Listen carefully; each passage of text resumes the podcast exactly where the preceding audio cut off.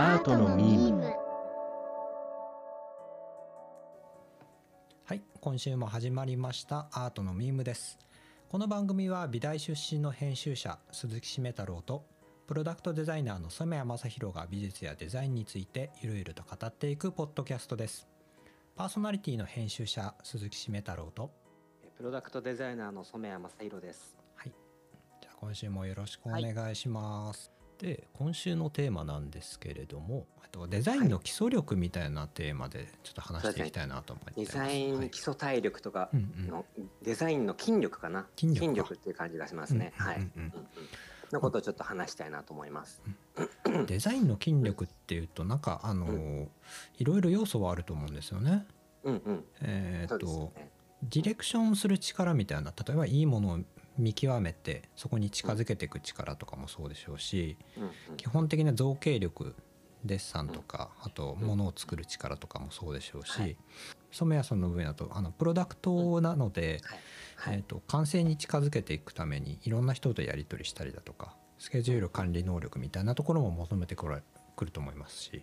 なんかいろんな要素があるかなと思うんですけど。なんか、えー、と染谷さんが、えー、と想像してる想像してるというか染谷さんにとってのデザイン力ってどんなものなんですか？えっとまず思うのが、はいあのデザインだけじゃないんですけれども、はい。何の仕事をしてる人もそうだと思うんですけど、うんうんうんなんか結局のところ、はい。あの就職してからいろんなことを覚えた感じしませんか？ああ、仕事に関してはそうですね。そうですよね。うんなんか学校とかね学生時代にやったことがそのまま活かせるなんていうことってまずなくってそうですね。現場現場じゃないですか結局のところうん。そうそうそう現場と一緒に働く人と、うんうんうん、そこに自分を合わせていくっていう感じに近いかな。だからデザインをする場合でもはい例えばコップを作るっていうことでね、ガラスの工場さんとね一緒にコップを作るっていうことと、はい。あとなんだろうな靴下メーカーでさんと一緒に靴下作ろうっていうことって全然違うことじゃないですか、うんだから基本は全部その場その場だと思うんですようん。なるほど。つまり毎回その場その場でいろいろしら調べて試行錯誤するしかないとは思うんですね。うんうん。ただあの小学生の頃に学んだはい算数とか、はい。あの足し算とかね、うんうん。あとはあの人と挨拶をすることだったりとかはいはいはい。あのいや挨拶大事ですよね。こぼさずにね給食を食べることだったりとか、うんうんそういうことはあの大人になってからも大事だったりするじゃないでうんすか、うんうん。変わらずね。はい。でまあその辺のことってデザイン特有の何かあるなと思っていて、うんで、はい。えっと、物を作る時に本当に大変なのが、まあうん、コストを、ね合わせるとかっていうのもすごく大変なことではあるんですけど、はい。例えばコップにしても、えっと、まだ誰も作ったことがなくってうんうん。可愛かったり飲みやすかったりするコップうん。を作ろうってすごく難しいんですよ。そうですね。まだ世の中にないものだからうん、全部初めからイメージしないといけないですよね。であのいいなって思うものって、うん。ね、みんな人間だからやっぱり被るわけですよね。だから誰も考えていないかつみんなが好きって思うみたいなのってすごくこう同時に成立させなければいけないけれども、うんうん。こう両立がすごく難しい課題なんですよ。なんか的があるようでないですね。そうですね。こっちの方向だってのは分かっているんだけど、うんうんうん。闇雲にボールを投げ続けるしかなくてうん。たまたまあの投げ続けて当たったらそれだったみたいな、で、まあ、その工場の強みをうん。あの起点にしたりとか、はい。あとは、えっと使ってもらう対象を絞っていくことで、うんうん。こうこれまでにないアプローチみたいのを探すんですけども、うんうんうん。あのこういうふうにしてものを考えていくときに僕はいつも頭の中にあったのはなんはい。かこう、丸いけれども三角みたいのがずっと頭の中にあって、うん、丸いけれども三角？はい、丸であることとはい。三角であることを同時に成立させるってすごく難しいことじゃないですか。うん。無理ですね。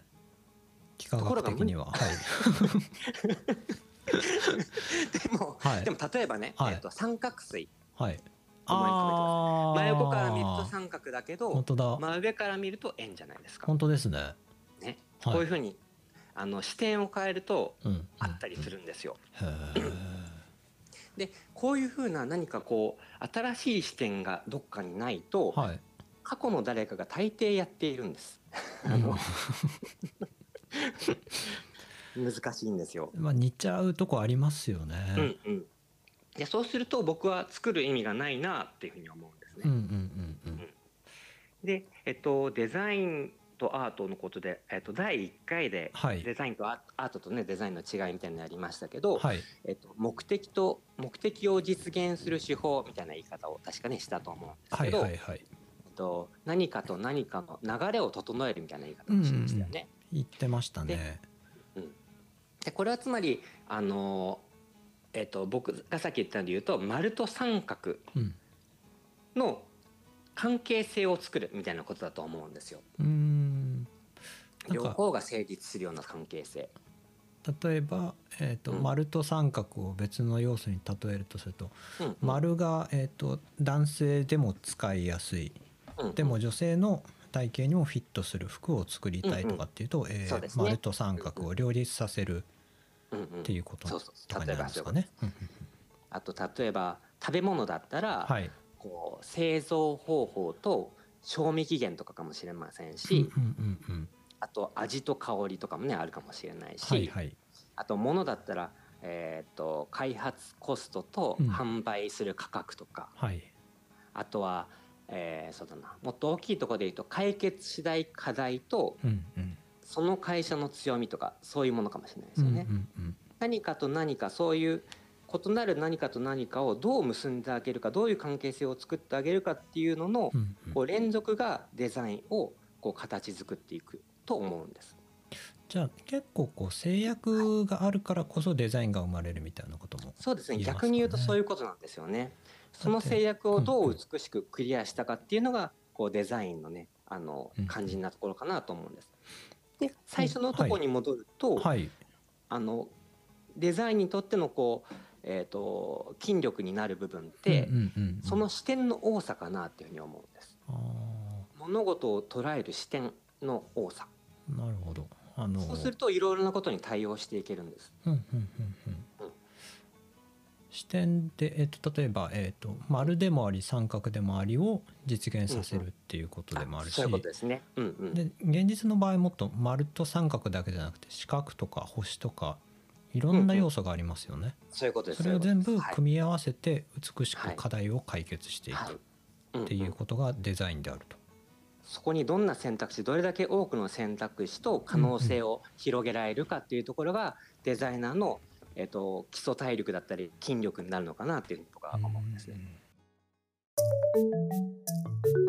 っと、これからじゃああのデザインの筋力測定を始めたいと思います。うんうん今日はあの白い紙と鉛筆用意していただいていいですか、はい、で、えっと A4 の紙ですかねそれは。これは A4 ではなくて A5 とかになりますかね。A4 の方がいいですか？ A5 A5で大丈夫です A。5で大丈夫ですか？はい。はい。えっ、と A5をじゃあ横向きに置きましょうか。横向きにはい。これ今ノート状になってるんですけど大丈夫ですか？あちぎっちゃったじゃあノーえっ、とちぎっちゃいましょう。ちぎっちゃいますか？はい。はい。あこれリスナーさんもよかったらあの一緒にやってみてください。そうですね。はい。準備できました。さあもうどんな手段でもいいので頭を柔らかくしてくださいね。はいはいえっ、と紙を横向きに置いていただいて、はい。左半分の真ん中辺に点をくるくるっと丸をつけてください。左半分の真ん中辺のところに点を一つ作りましょう。真ん中っていうのは、えっとひ左半分に割った時のい真ん中中央ぐらいってことですか、ね。中央ぐらい。あそうですね。半分に折った時に左側の中央ぐらい。あ了解です。うん点はあのあの米粒ぐらいでじゃあ 米粒ぐらいではい これを点 A としましょう。点 A ですね。ははいいで反対側右側のところの真ん中辺に、はいえーまたくるくるっと米粒を書いて、はいこれ点 B としましょ B う。ですね。はい。これはだから先ほど言った、うんうん。えー、と機能と形状なのかもしれませんし、うんうんうーんと賞味期限と原材料なのかもしれませんし、はい。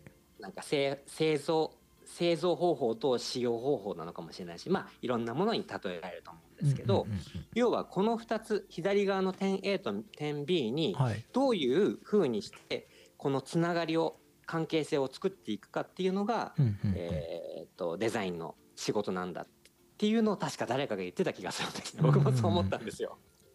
で、えーっとまずはじゃあ普通に点 A と点 B 鉛筆で結んでみてください。はいまあ結びました結べました。はいで、えーっとこの結び方鉛筆で今フリーハンドでやったと思うんですけど、はいデザイナーじゃない人の、えーがやるの考え方物事の点 A と点 B の考え方っていうのはこの、はいえー、と結ぶ時にうん。うん定規を使って結ぶのかとか、あはいはいはいマジマジックを使うのかとか、はい。うん筆圧はどうか強いか弱いかとかうんうん。うんその辺が気になってくるかと思うんですけどはい。それはえっとデザイナーじゃない人の視点っていうことそうですね。はい。すごくそれって狭い範囲で考えてると思うんですね。うんうんうん。結局辿ってるのは大体、えー、と一直線に最短距離で結んだような線かと思うんですうね。ん。今度はそしたら点 A に鉛筆を置いていただいて、はい。少しこう山なりに点 B と結んでください。はい。こうすると最短距離の時と比べてうん。全然違うところをルートを通ったかと思うんですよ。そうですね。なんかでちょっと上ぐらい。ぐらいに弓なりにちょっと移動して、はい。でこういうふうにしてあげるとはい。仕事ってねやっぱり効率が求められるものなんで一見無駄かと思われるんですけれども、はい。もしかしたらここに気づけていない点 C があるかもしれないあわけですよ、ね。あなるほ、ど、でその点 C は何かしらのメリットになるかもしれませんし、うんうんうん。今までになかったオプション選択肢になるかもしれないわけなんです。うんうんうん。こういうふうにしてつなぎ方のバリエーションを今から増やしていきたいと思います。はい。いいですか、はい。もう一個ぐらい僕やりますよ。はい。今度は、えっと、実際やらやらなくてもいいんですけど、うんうんうん。点 A、えっと、鉛筆でね書いたと思うんですけど、はい。そこをどんどん鉛筆で実際やんないでいいですよ。はい。ぐるぐるぐるぐるって鉛筆でどんどんどんどん丸を大きくしていくとするじゃないですか。え点 A を丸を大きくしていくですね、そうするとある時にはい。点 B を取り込むことになると思うんですよ、あなりますね。これってうん。点 A を拡大解釈することによって、実は点 B とくっつく可能性っていうのを探ることができるわけですね。んなるほど。これも線でただ最短距離で結ぶのとはちょっと違うつながり方だと。そうですねもう一個ぐらいやった方がつかめますかね雰囲気。最終的にどう？すればはい A と B をつなげられるかはいっていうことです考えてほしいっていうことですよね。そうなんです。この中でえっ、とどういうふうにして点 A と点点 B をつくっつけることができるかっていうことをちょっといろいろうんうん頭を柔らかくして考えてみてください。うんなるほど。っていうと一個浮かんだのがはい紙を曲げちゃってはい。A と B をくっつけちゃうんですよ。えっ、と半分に折るみたいなことですかね。そうですね。はい。あいいですねいいですね。折り目を作ってうんうん。もう鉛筆であの線を引きすらしないわけですね。そうそうですそうです。いいと思います。いいと思います。2次元から3次元にうんうんうん。線をつなげちゃったってことですね。はいはい。いいですね。もっと行きましょ他か。う。それはおかしいとかはないですからね。はいもう何でもいいです。A と B の間に鉛筆転がしちゃうとかはありなんですか？鉛筆を転がすどういうことですか？えっと架け橋みたいに。にこう上にかぶせちゃう。でここで A と B がつながったよなるとか。ほどね。はい。いいと思います。いいと思います。あいいですね。。これもいいんだ。あのーはいだから線だけじゃなくってそのツールを使ってうんうん、うん。つなげちゃうってことですね。はい、そうですそうです。いいいと思いいいと思います。他の道具使ってもいいですよ。他の道具使ってもいい。例えばスマホ使ってこれを撮影してそこに赤い線を A と B の間に引いてとかでもいいんですか？スマホの中の画面で線を引くってことですか？はいなるほどなるほどいいと思います。それもありなんえー、ですね、すごい僕思いついてないです。えー、なるほどね。スマホで写真を撮るわけですね。ちなみに他の回答ってどんなのあるんですか？こんもうどんどん言ってっちゃってもいいですか？はいそしたらはい、えっ、とじゃあ次はうんうん、えっ、とハサミで切り取る。切り取る？あはい。I A と B の間をハサミに切っちゃうってことですねえっ、ともうねあそれでもいいですし、はいえっ、と点 A をハサミで切り取っちゃうんです。はあ点 A を点 A をそのものをはいはい、はい。で点 B も切り取っちゃって一緒にする。あなるほどなるほど抽出ですね。抽出することもできますね。ああなるほどなるほどはい。あとは、はい。いいですか？はい。えっ、とねコピーするんです。コピー用紙、うんうんうん。はい。ああの印刷でね。はい。でコピーしたものと向かい合わせにして紙を向かい合わせにくっつけると、うん。点 A と点 B がコピーされたものとくっつきます。本当だ。ああえ本当に何でもありですね。何でもありです。うんうん。あとは、はい。えっ、とねスマホのはい。カメラ、さっき写真撮影って言ったじゃないですか、はい僕だったら写真撮影しないですね。しない。インインカメラの状態にして、はい。点 A を写します。あそうか。そうするとね画面のところに点 A が映ると思うので、うんうん画面に映った点 A に点 B をくっつけてあげます。なるほど。つながりましたね。ね。は他にもいいですか？あはい。えっ、と点点 A あるじゃないですか、はい、この点を使って J って書いてください。うん小文字の J 点 A で小文字の J ですか？の点 A 点 A の点を利用してはい。J を小文字の J って書けるでしょ？点使っ利用したら。点を使って、はい。えっと、そこにつなげる形で J ってことですか？あえっ、と小文字なんでつなげないです。つなげない。はい。はい。はい。で点 B の方は、えっと、それを利用して小文字の I を書いてください。たはい。で J と I の間に O って書いてください O ですね。はいははいいはいはい。で、えっと、点 B I の右側には N い。って書いてください。I の右側に N はい。はい、こうするとジョインってなりますね。はあ。これ接合とか結びつくとかつなぐって意味になりますトンチ効いてる。かっこいい。これで一つの単語としてつながりましたね。あーこれかっこいい。こういう答えを出したかったな次いきますよ。はい。えーっとねご自宅に絶対やんないでもらいたいんですけどミキサーがもしあったらはい。ミキサーにでんぷんのり入れましょう。はい。でんぷんのりを、えーっとホームセンターで買ってきてもらって入れて、はいはいはでい点 A と点 B を書いたコピー用紙をミキサーにかけてくださいでんぷんのりと一緒に。うんうんうん。後のことは考えずにってことですね。はいで粉々になったら丸めましょはい、う中身を取り出して、はいはい。そうすると薄いグレーのうんうん。あのあの丸いも塊になると思うんです紙粘土に。なりますね。薄いグレーのかグレーの塊としてくっつきました点 A と点 B が。うーん。だいぶ力技ですね。もうちょっとスマートなのいきますよ、はい。消しゴムで点 A を消してください。消しゴムで点 A を消すとはいでその点 A の消しか、消しカスを連れてったまま点 B を消してください。ああそうすると消しゴムのカスとして点 A と点 B が一緒になりました。へえこんな方法もありなんですね。はい。いやわかんないですけど。はい。ねでもくっついてるでしょ？はい。で次の方法は絶対やっちゃいけないんですけど、はい。紙も燃やしちゃいましょう。燃やしたら、はあの煙になって一緒になります。ああなるほど。はい。形は変わったけど一緒になってるよってことなんですもう単位はかなりね細かな単位になって形を変えてしまいますけど、うんうん。一緒の同じ性質のものになって混ざるでしょう。なるほどな。はい。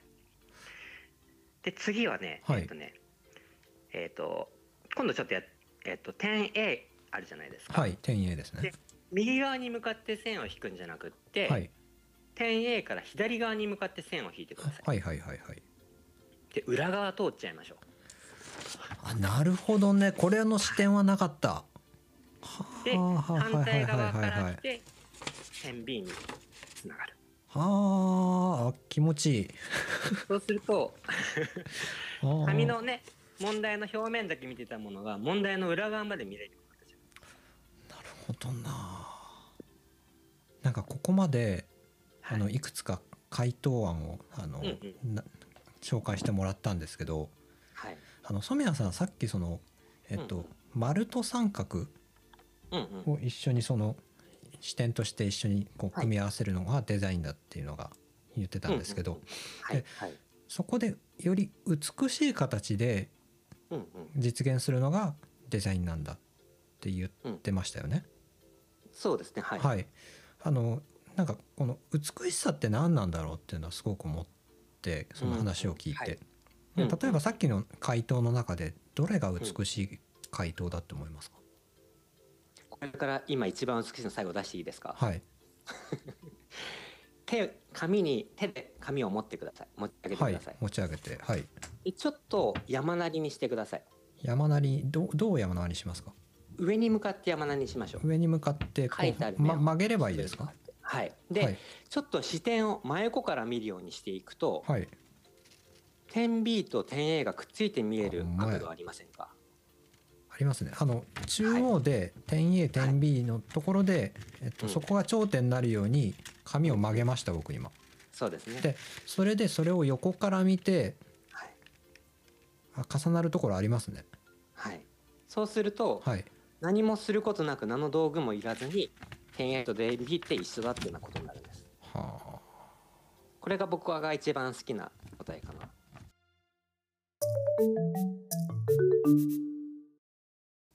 本当にけどいろんな解決方法あるんですね。そうですね。うん。で特にこれが何かの専門分野の人だとはい。その業界のしきたりだったりとか、はい。あのーね例えば、えっと和紙屋さんだと和紙ってピンとしてなきゃいけなくてくしゃっとしちゃったらもうそれは B 品だみたいな考え方とかもあったりするんです、うんだけどデザイナーの人はそのくしゃっとしたシワが逆にいいじゃないかっていうふうに見たりとか、その専門家じゃないならではの視点みたいなのが必ずあると思うんですよ。うんそういう視点のあの、えっとその専門家にはない視点をもたらすっていうのが一つデザイナーの役割の一つかなというふうに思うんですね。なるほどな。僕これの中だとうん。ジョインがすごい美しいなと思ったんですよ。本当？僕が？ジョイングはね僕が一番恥ずかしかったやつです。まあキザっぽいですけど。そうだからはい。あの美学ですよね。それぞれ人それぞれが、あの持つ美学みたいのが現れてくるのかなと思うんですよ。なるほど。この好みだと思うんですけどね。だからデザイナーの視点が違えばそうんの出てくるものもやっぱり違ってくるし、うんアプローチも違うし解決方法も違うよっていうことになってくるんですね。でそれをはい。経た上でこれこの AB のこの紙のなんだろうワークショップを経た上でデザインを見ると、はい。デザインというかまあいろんなものを見ていくと全然まうんた視点変わってきますよね。そうですね。うん、なんでこういう形をしてるんだとか。なので本当にね僕はそのもともとデザインというものをむしろあのあんまり好きじゃなかったんですよ。あの、うんうんうんっていうか嫌いだったんですね 僕はデザインというものが。はいはっきり言ってしまうと大嫌いで、はいあの僕がデザインを始めた当時もうちょっと前っていうのは例えば、うんうんあの家電で言ったら、はいあのデザインはすごくいいけど機能は悪いよねみたいな言い方を平気でしてた時代だったんですね。ん。でデザインのせいではい。不便になるぐらいならデザインなんてなくなっちまえと思ってたんですよ。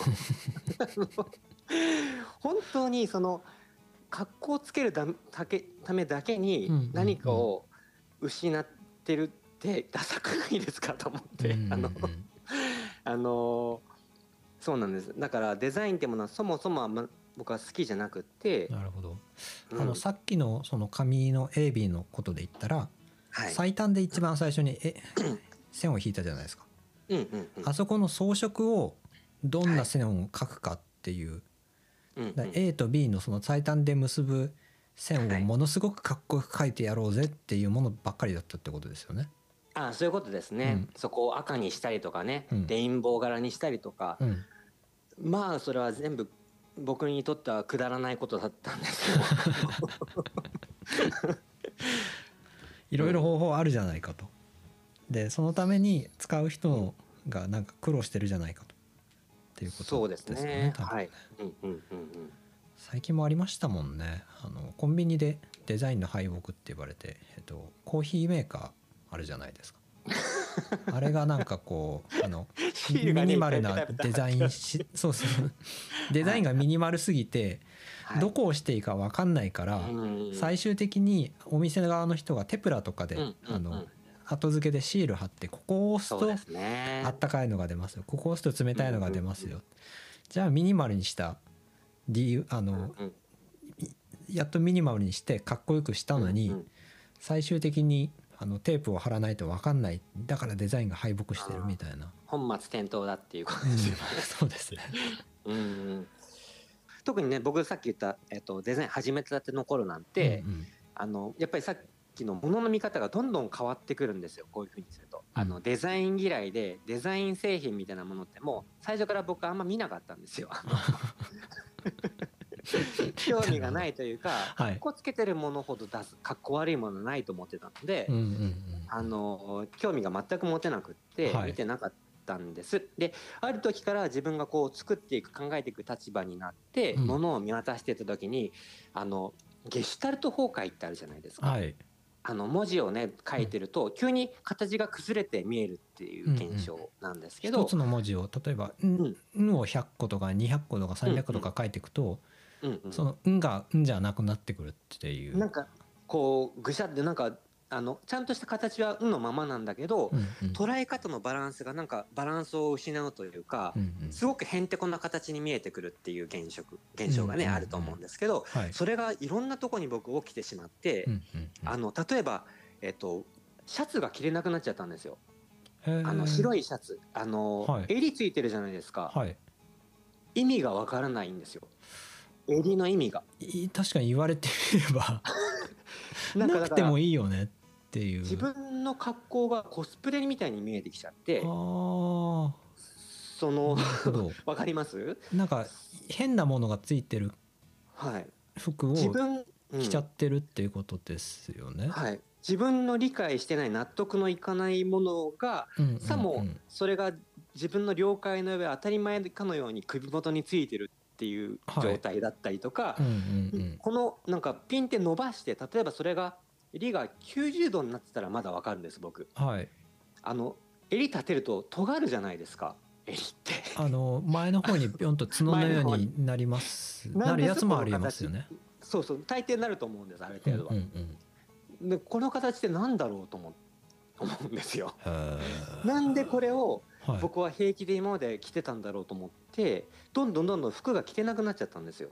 その視点は全然なかったです。言われるまで、えーうん。シャツってこういうもんじゃない。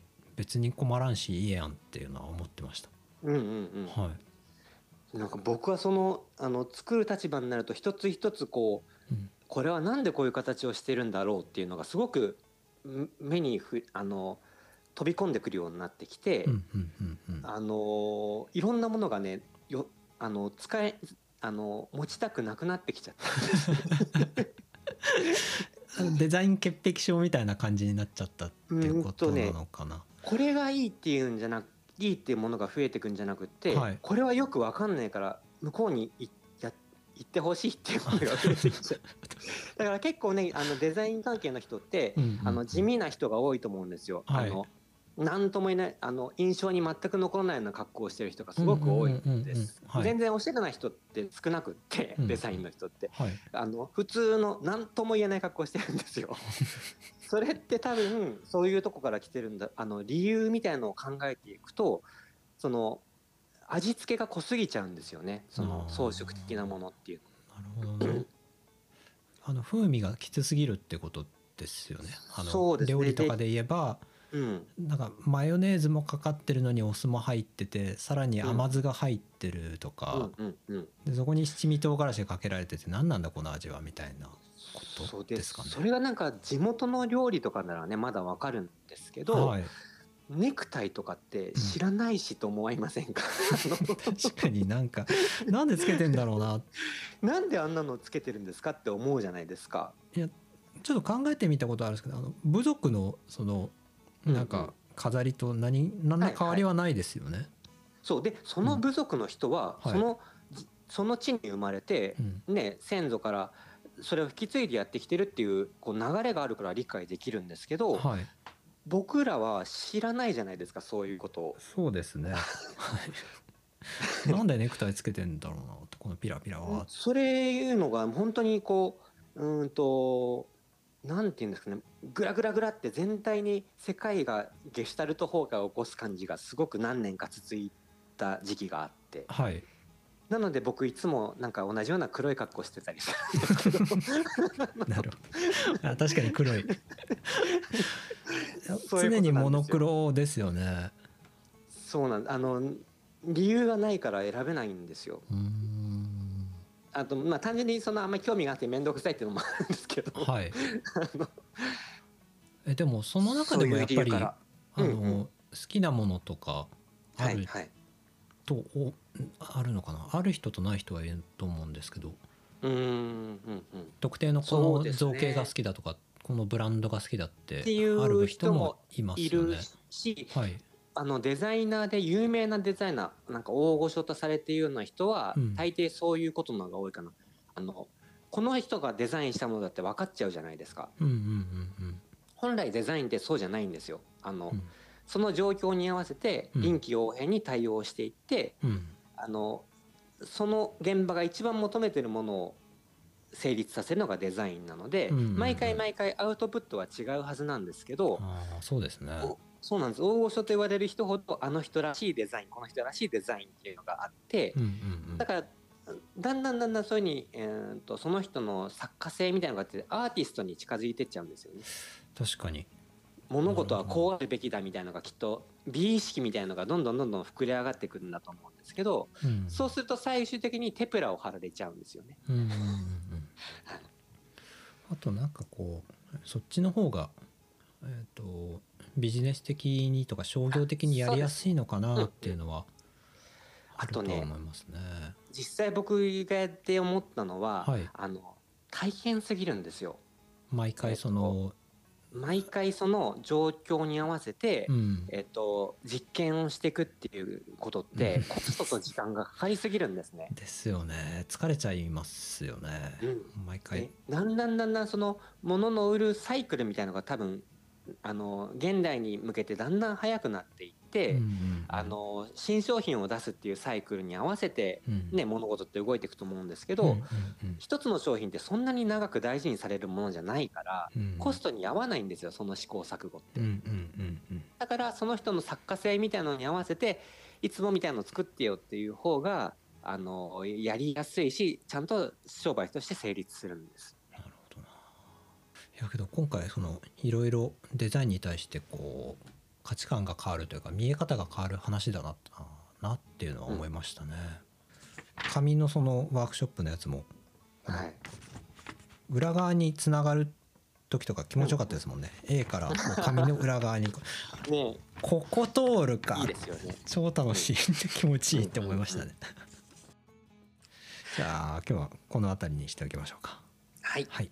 ということでやってきました。アートのミームでした、えーこの番組では、えーご意見ご感想なども募集しております、えーハッシュタグアートのミームでツイッターなどでつぶやいてくれたら僕たちめちゃくちゃ喜びますのでどうかよろしくお願いします、よろしくお願いします。あとは、えー、とこちら、えー、Spotify と Podcast、Apple Podcast、あとは、えー、と Google Podcast の方でも配信しておりますので、えーこちら、えー登録、フォロー、またよろしくおお願いできたら嬉しいです。